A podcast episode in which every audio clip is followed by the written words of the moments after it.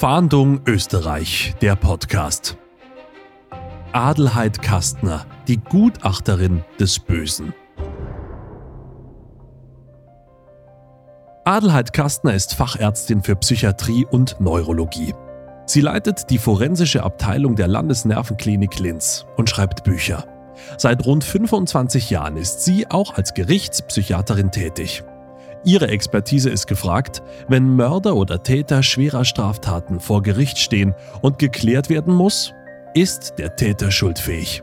Kann er in den regulären Strafvollzug oder muss er psychiatrisch behandelt werden? Und wie ist die langfristige Prognose, also wie hoch ist die Wahrscheinlichkeit, dass die Person in Zukunft wiederholt straffällig wird?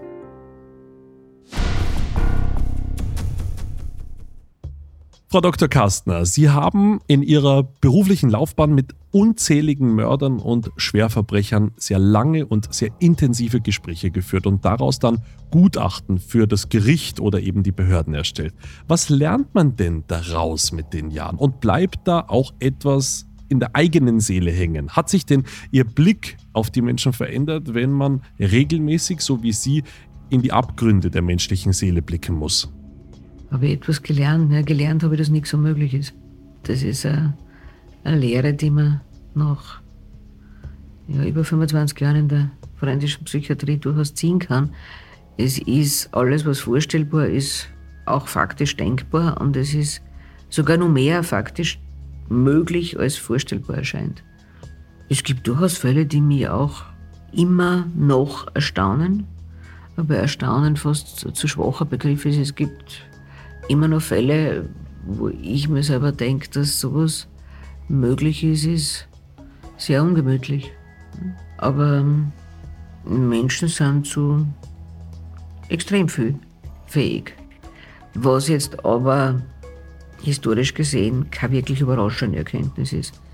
Wir haben immer wieder in unterschiedlichen Teilen der Welt Perioden durchgemacht, in, der das, in denen das das unglaubliche negative Potenzial von Menschen sichtbar wurde. Also braucht man sich eigentlich auch nicht wundern. Sie haben ja auch täglich zu tun mit Menschen, die anderen Menschen Leid zugefügt haben oder andere schwere Delikte verübt haben. Gibt es denn das Böse im Menschen? Also kann man denn pauschal sagen, dass der Mensch böse ist? Ich tue mir extrem schwer mit dem Begriff böse, weil das ist, eine, das ist keine Diagnose. Es ist keine Zuschreibung, es ist eine eine Zuschreibung einer Person, es ist eine Zuschreibung in der Regel an eine Handlung. Und man sagt, das ist eine böse Handlung und als böse werden halt Handlungen dann definiert, wenn sie anderen Schaden zufügen. Und insofern wird wahrscheinlich jeder mehr oder weniger Potenzial haben, mit dem eigenen Vorteil im Blick anderen auch zu schaden und damit auch böse Handlungen zu begehen. Ich glaube, dass die Bereitschaft und Bereitwilligkeit, mit der man das tut und mit der man den Schaden anderer in Kauf nimmt, Hauptsache es nutzt einem selbst, dass die sehr individuell sehr variabel sein kann. Es gibt halt Menschen, die extrem wenig Skrupel haben und die halt Kollateralschäden bei anderen sehr leicht in Kauf nehmen. Und es gibt Menschen, die sich dann doch Gedanken darüber machen oder halt diejenigen innerpsychischen Moralinstanzen, die man so gemein als Gewissen bezeichnet, aktivieren, wenn sie sowas andenken und da gibt's Unterschiede. Aber ich glaube, je nach, je nach Kontext und je nach Situation und je nachdem, worum es geht, es hat ja jeder ganz unterschiedliche Prioritäten. Aber ich glaube, es ist für jeden von uns vorstellbar, wann ein, ein besonders hoher Wert verletzt zu werden droht, dass wir dann durchaus auch zu dramatischen Mitteln greifen würden, um den zu verteidigen. Und uns da weniger kümmern würden darum, was das beim anderen anrichtet. Also ganz banal ausgedrückt, ist ein Notwehrexzess bei einer Person, deren Kind gerade von einem anderen bedroht wird, durchaus vorstellbar. Und ich glaube, dass da viele Menschen in der Lage wären, heftiger in der Abwehr hinzuhauen, als es vielleicht gerade erforderlich wäre. Das bewerten wir ja moralisch nicht so dramatisch. Aber da ist halt der hohe Wert die Unversehrtheit des Kindes. Und um den zu verteidigen, würden halt schon sehr viele zu extremen Maßnahmen greifen. Nur diese Werte sind halt unterschiedlich. Es gibt halt Menschen, für die ist offenbar der höchste Wert ihre finanzielle Unversehrtheit. Die greifen dann halt auch zu entsprechenden Maßnahmen, um die zu sichern. Es gibt Menschen, für die ist der höchste Wert, dass sie nicht in ihrem Selbstwert attackiert werden und die attackieren dann halt andere, sobald die irgendwas subjektiv Selbstwertschädigendes tun. Aber je nachdem, was halt so in der Werteskala ganz oben steht, werden die meisten von uns in der Lage sein, diese hochrangigen Werte heftig zu verteidigen und damit auch im Zuge dessen auch andere zu schaden.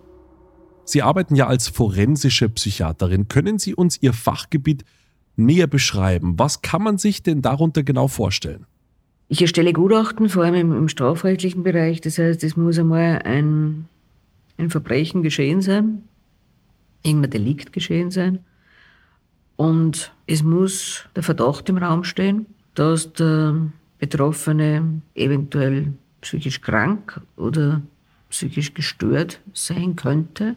Das ist einmal das Erste. Und das Zweite ist, dass dann meist auch die Frage gestellt wird, ob derjenige aufgrund seiner Erkrankung oder schweren Störung auch künftig gefährlich sein könnte, ob also eine vorbeugende Maßnahme, die die Gefährlichkeit hintanhalten sollte, angebracht ist. Kann man denn bei einem Mordfall im Prinzip dann immer davon ausgehen, dass sich der Täter in einer psychologischen Ausnahmesituation befunden hat, die man dann eben im weiteren Schritt psychiatrisch genauer anschauen muss? Man geht nicht automatisch davon aus, dass bei jedem Mord irgendeine Störung dahinter sein muss. Manchmal gibt es ja ganz banale Delikte, die mit den ganz normalen, niederen Motiven erklärbar sind. Gier. Ich begehe einen Raub und weil sie der Wert erschlagen.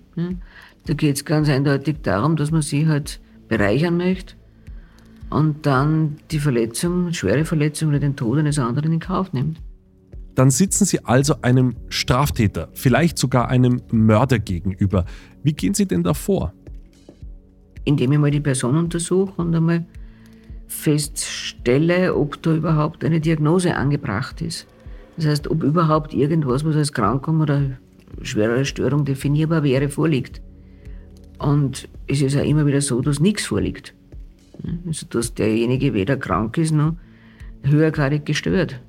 Aber das ist eine ganz normale, also für meine, für meine Berufssituation völlig normale Exploration und Anamnese, wo man sich halt einer möglichen Diagnosestellung annähert oder halt einmal abklärt, ob überhaupt eine, eine Diagnose angebracht ist. Gibt es dafür einen Fragenkatalog oder wie nähert man sich dieser Person, die Ihnen da gegenüber sitzt und die Sie begutachten müssen? Da gibt es keinen Fragenkatalog, da gibt es die psychiatrische Explorationsexpertise, die man in sechs- Fachausbildung lernt. Man lernt auch das Gegenüber zu erfassen und zwar nicht nur in dem, wie er, was er sagt, sondern auch in dem, wie er es sagt. Da ähm, schaut man sich verschiedene Bereiche der, der Persönlichkeit an, ob jemand orientiert ist, ob der überhaupt kontaktfähig ist, ob der zusammenhängend spricht oder ob der völlig unzusammenhängende Dinge von sich gibt, ob er den roten Faden behalten kann, ob er den verliert, wie die Konzentration ist, wie die Aufmerksamkeit ist, ob die emotionalen Äußerungen zum Inhalt des Gesagten passen, wie der Antrieb ist, wie die Affizierbarkeit ist, das heißt, wie, wie emotional auslenkbar ist jemand in einer Interaktion. Geht der emotional mit oder ist der starr? Hat der Mimik, hat der Gestik oder ist der wie eingefroren? Hm? Äh, wie spricht er? Spricht er ganz leise und verhalten und man versteht ihn kaum und ist auch da nicht modulierbar oder ist er sehr laut und erregt und kann sich ja nicht beruhigen oder kann nicht beruhigt werden. Da beurteilt man halt diverse Facetten der Interaktion. Und dann kann man halt auf Symptome kommen. Das heißt, es kann sein, dass einem dann auffällt, dass der Betroffene keinen geraden Satz zusammenbringt, dauernd thematisch herumhüpft, eben den roten Faden laufend verliert sich am Satzende nicht mehr an den Satzanfang erinnern kann, schon gar nicht an die Frage, an die, die gestellt wurde. Und wenn er dann irgendwas sagt, dann ist es so dermaßen abstrus, dass es für einen Normaldenkenden in keiner Weise nachvollziehbar ist. Wenn jetzt jemand da sitzt, der mir mit Inbrunst erzählt, dass er in den beiden Augen eine Kamera eingebaut hat und auch im Bauch und in den Fingern ist auch in jedem Finger eine Kamera eingebaut und er war erst schon in X-Röntgen und die Die Gauner von Ärzte haben ihm immer einen gefälschten Befund vorgelegt, weil sie behauptet haben, man könne die Kameras nicht nachweisen. Und er weiß aber ganz genau, dass dahinter die, der Zusammenschluss aller Geheimdienste weltweit steht, weil die haben ihn jetzt auserkoren, als Beobachtungsorgan durch die Welt geschickt zu werden. Dann wird kein verständiger Mensch sagen, okay, das schauen wir mal an, vielleicht ist es so. Das sind so abstruse Ideen, die man dann halt mit Fug und Recht als Wahnideen bezeichnen kann. Und dann ist das schon mal ein Symptom. Und dann sammelt man halt Symptome und wann, dann schaut man sich in weiterer Folge an, zu welchem möglichen Erkrankungsbild diese Symptome passen. Krankheitsbilder sind ja immer eine Kombination von Symptomen, die möglichst typisch sein sollen für diese spezielle Krankheit. Ja, dann kommt man halt auf verschiedene Krankheitsbilder, sogenannte Differentialdiagnosen. Es könnte das sein, es könnte das sein.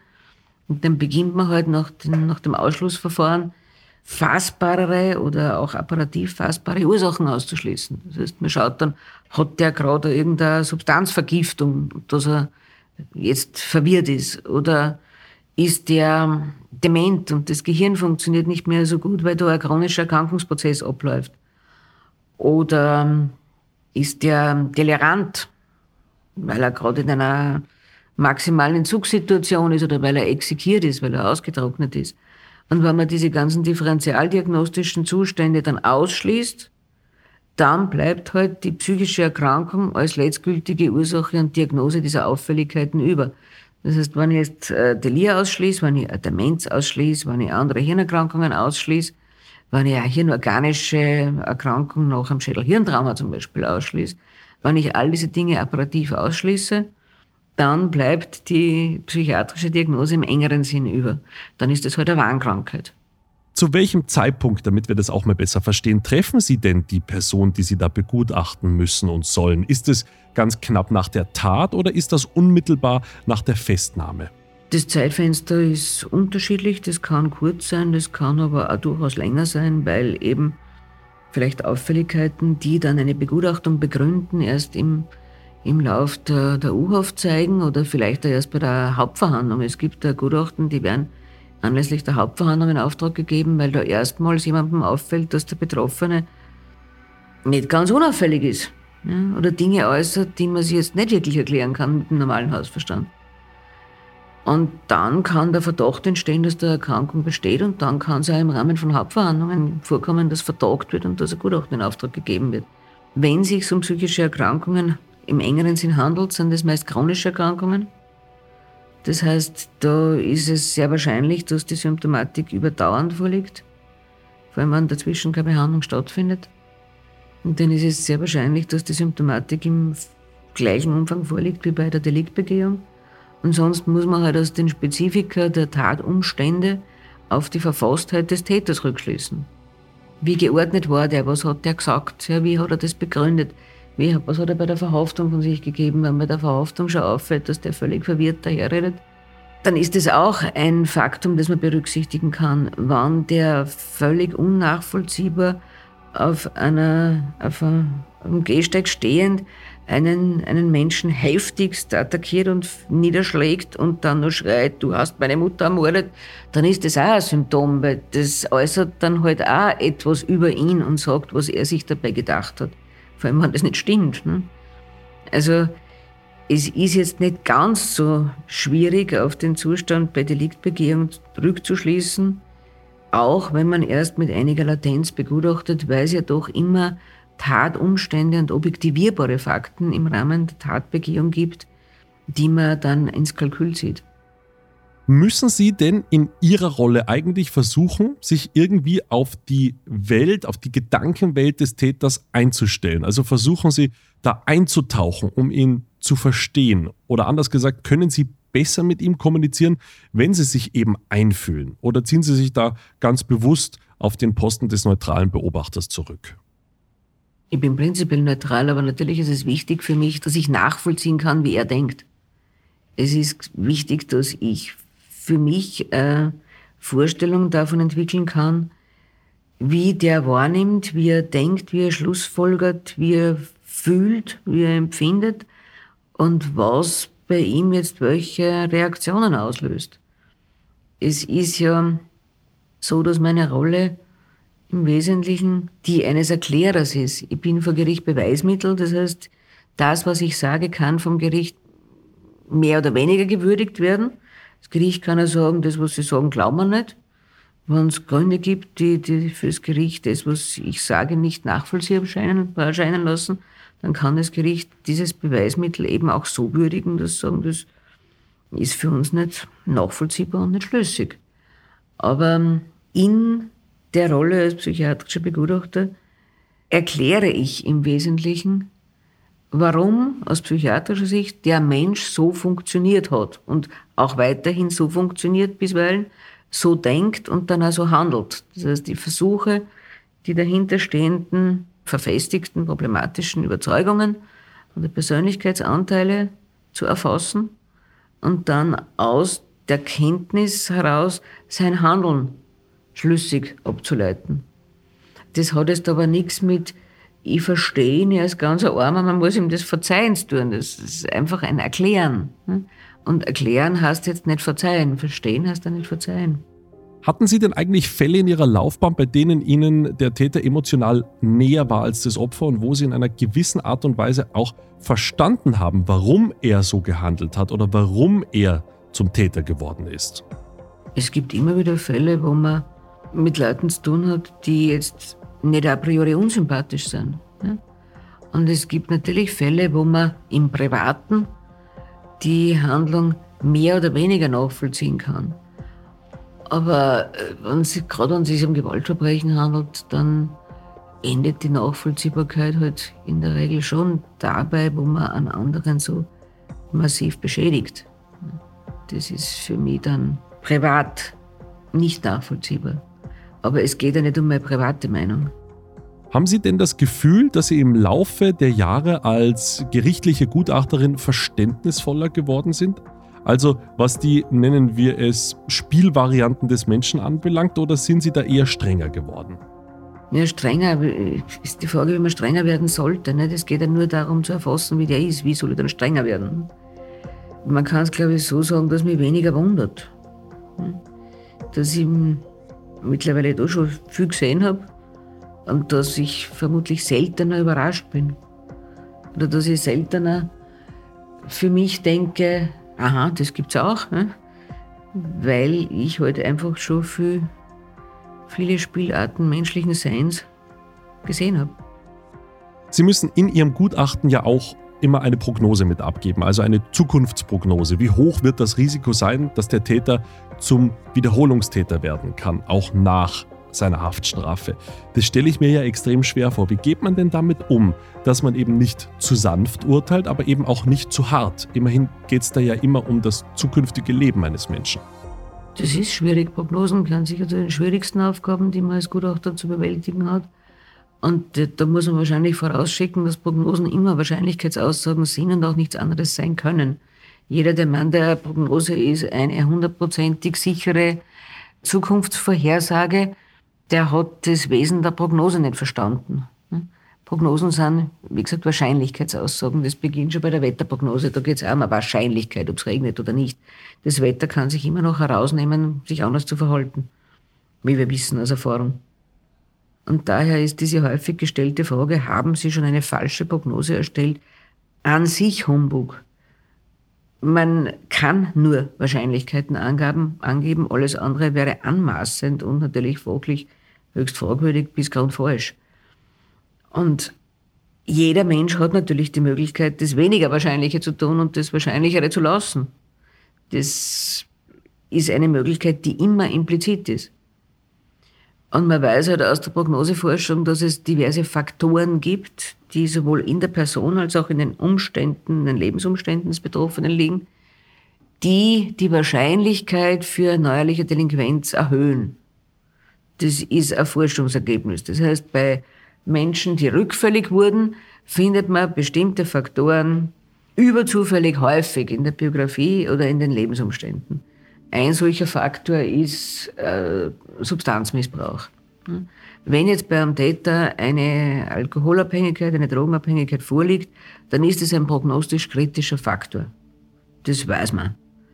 Man weiß aber auch, über andere biografische Faktoren Bescheid. Es ist zum Beispiel so, dass die Tatsache, dass man nicht bei beiden biologischen Elternteilen aufgewachsen ist, prognostisch problematisch ist. Dass man, wenn man eine, eine entsprechend umfangreiche Vordelinquenz aufweist, erhöht es die prognostische Wahrscheinlichkeit neuerlicher Delinquenz.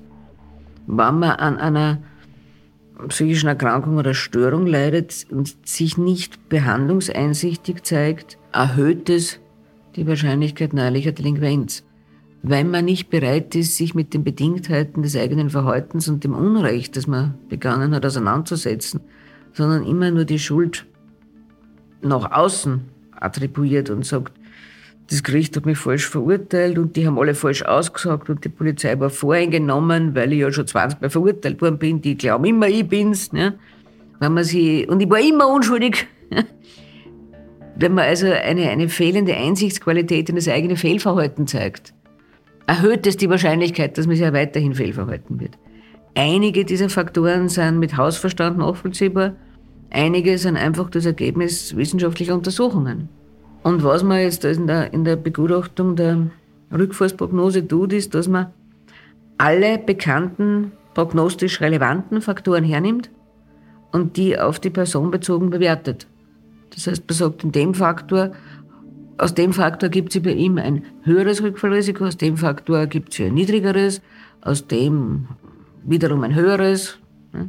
Und dann kann man die Summe aller Bewertungen im Kontext von sogenannten Prognoseinstrumenten verrechnen und kommt auf eine Zahl.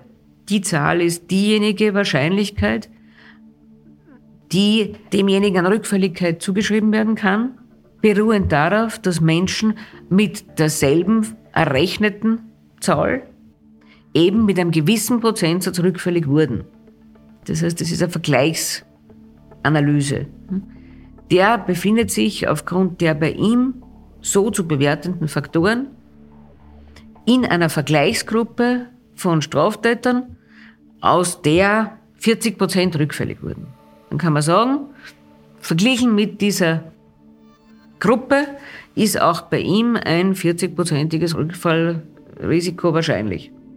Welche Taten bzw. welche Fälle sind denn für Sie als forensische Psychiaterin besonders interessant oder welche fordern Sie denn besonders heraus? Das kann man so nicht sagen. Es gibt immer wieder spannende, spannende Begutachtungssituationen und spannende Fragestellungen. Und das ist jetzt völlig unabhängig von der Tat, die dem Gutachten zugrunde liegt. Das können ganz, ganz banale Dinge sein, aber die, die Bedingtheiten des Täters können dann sehr komplex und sehr spannend sein. Da geht es gar nicht um die Größe des Falls. Es ist ja oft so, dass gerade sehr dramatisch wirkende Fälle dann psychodynamisch relativ einfach sind. Aber es gibt oft ganz ja, harmlose Delikte, wo man sich fragt, wie kommt der dazu?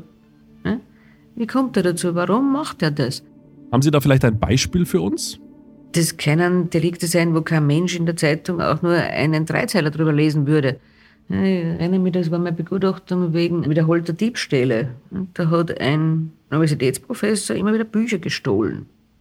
Und der war jetzt eigentlich nicht arm, ne? der hätte sich die Bücher leisten können.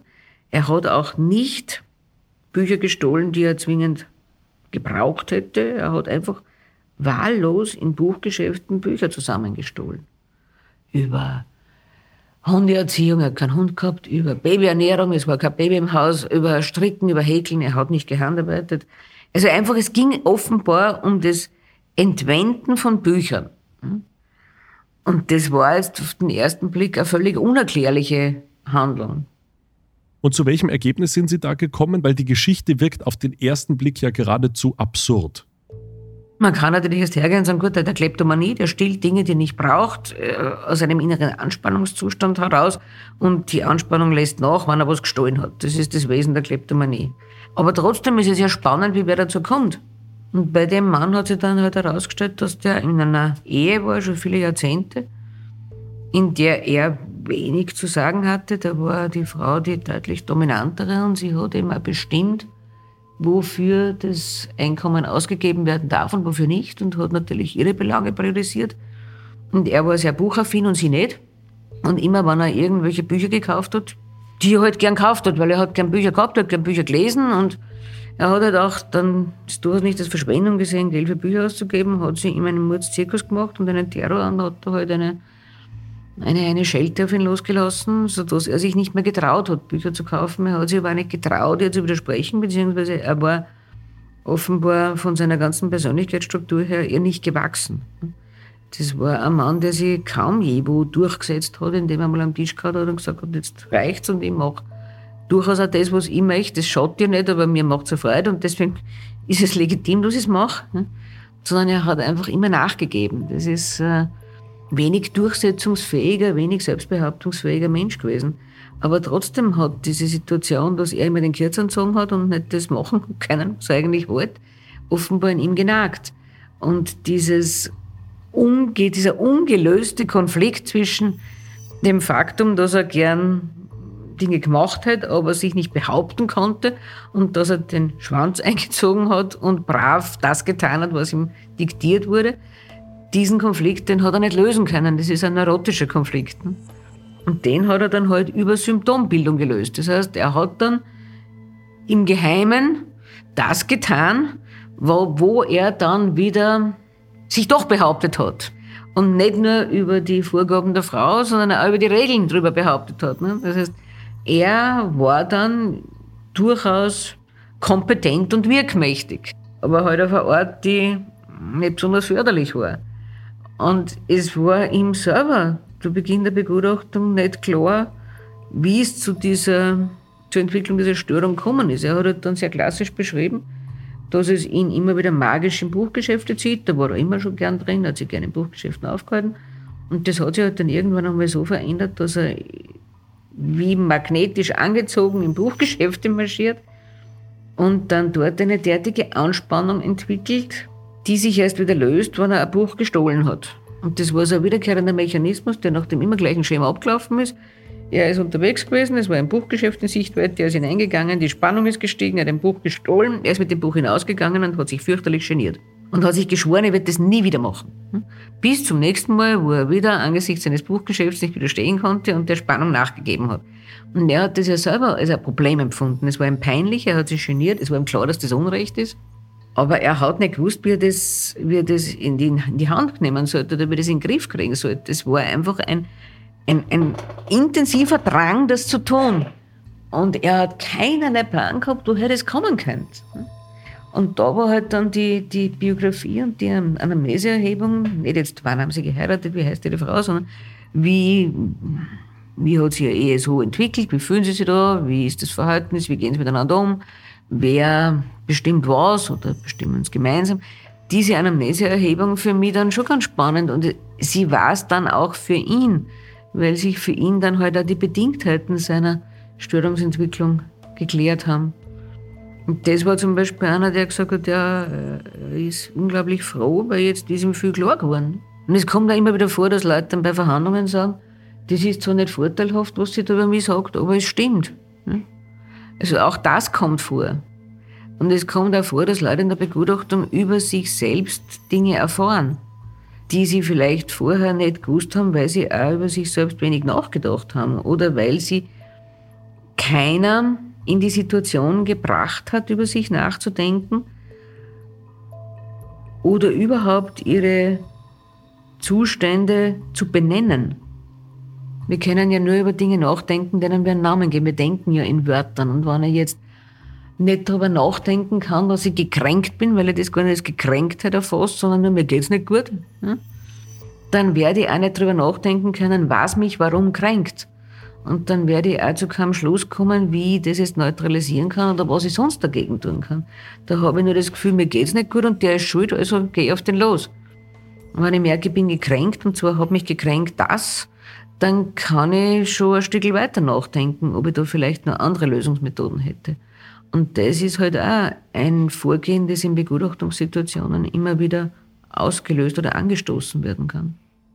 Wie reagieren denn die Straftäter, wenn sie ihnen gegenüber sitzen und wissen, dass sie in diesem Moment nun auch begutachtet werden? Das ist ja ein extrem wichtiges Gespräch. Es entscheidet darüber, wie es mit ihnen weitergeht, über ihre Zukunft. Sind die Menschen, die Täter dann eher zurückhaltend oder vielleicht sogar froh, dass ihnen endlich mal jemand zuhört?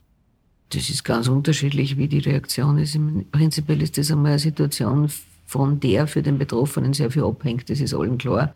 Also es sind Situationen, die die meisten mit einer gehörigen Portion Misstrauen hineingehen, was auch verständlich ist, das würde ich auch. Ich sitze einer mir völlig fremden Person gegenüber, die schlussendlich mich bewertet. Das ist ja jetzt nicht so ohne. Das muss man nicht unbedingt mögen. Und dann ist halt die Frage, wie sehr man mit demjenigen in Kontakt kommt. Wie sehr das Gegenüber dann den Eindruck kriegt, dass man ihm da nichts Böses will, dass man jetzt nicht nur danach sucht, wenn man möglichst heftig in die Pfanne hauen kann, sondern dass man wirklich sich bemüht, ihn zu verstehen, nicht? also sein, seine inneren Vorgänge zu verstehen. Und das ist natürlich dann auch unterschiedlich, wie sehr sich Leute darauf einlassen oder einlassen wollen oder wie sehr die halt eher in der Abwehr in einer Distanz bleiben und nur das Notwendigste hergeben. Das kann ganz unterschiedlich sein. Aber andersrum ist es natürlich auch so, dass mir immer wieder Leute sagen, so ausführlich und so lang hat mit mir in meinem Leben noch keiner geredet, was an sich traurig ist. Und dass dieses Gesprächsangebot ist es ja nicht. Ne? Das ist ein, ein Angebot meinerseits, mich jetzt, solange es braucht, völlig auf den anderen zu fokussieren. Völlig auf den zu konzentrieren. Das ist ja kein Gespräch. Nicht? Das ist ja nicht so, dass, wenn der etwas erzählt, ich dann sage, ja, das kenne ich auch, bei mir ist das auch immer so und dass ich dann irgendwelche Anekdoten aus meinem Leben erzähle, sondern ich bin ja wirklich völlig auf ihn fokussiert. Es zählt nur er ich bin ja nur das Medium, das das wahrnimmt, aber ich bin ja nicht in einem Gespräch, wo es um einen Austausch von Erfahrungen oder einem Austausch von Wertungen geht. Das heißt, es ist eine, eine ungeteilte Aufmerksamkeit, die man da bekommt, was natürlich auch durchaus als attraktiv empfunden werden kann. Aber Ihr Gutachten kann natürlich auch Einfluss auf die Entscheidung des Gerichts haben und dadurch eben auch auf die Zukunft des Straftäters. Hatten Sie denn schon mal Respekt? Haben Sie vielleicht nicht ganz so gut geschlafen, wenn jemand, dem Sie eine schlechte Prognose ausgestellt haben, wieder aus dem Gefängnis entlassen wird? Weil das Ergebnis Ihres Gutachtens bekommt der Täter bei der Gerichtsverhandlung ja auch mit. Er erfährt ja auch davon. Natürlich kriegt er mein Gutachten mit und das ist natürlich auch so, dass man da nicht immer ganz übereinstimmt in der Aussage oder in der Bewertung, aber es ist trotzdem so, dass schlussendlich das Gericht über die Entlassung entscheidet und das ist jetzt nicht nur Ausrede, es ist faktisch so. Das Gericht kann natürlich auch sagen, die Prognose weist auf eine 30-prozentige Rückfallwahrscheinlichkeit hin. Das ist für uns hoch, hoch genug, um ihn drin zu lassen.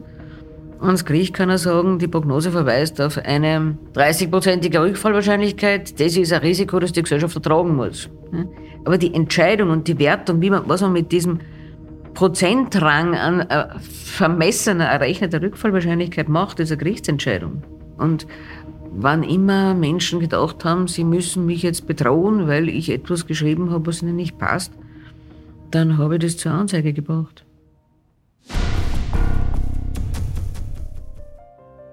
Vom perfiden Liebesbetrug über den Doppelmord im Rotlichtmilieu bis hin zur brutalen Home Invasion. Ungeklärte Kriminalfälle und mehr Folgen von Fahndung Österreich finden Sie unter servustv.com/podcasts sowie bei allen gängigen Podcast-Anbietern.